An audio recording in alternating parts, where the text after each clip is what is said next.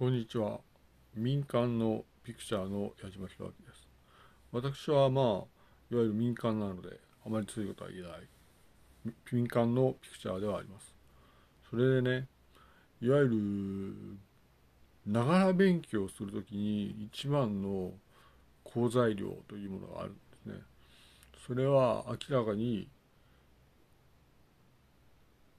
異文明だと思いますね。あるいは異文化だと思います。それは現在もし100章を設定することが許されてるんだったら100章を設定しろとこのように思います。矢島でした。失礼します。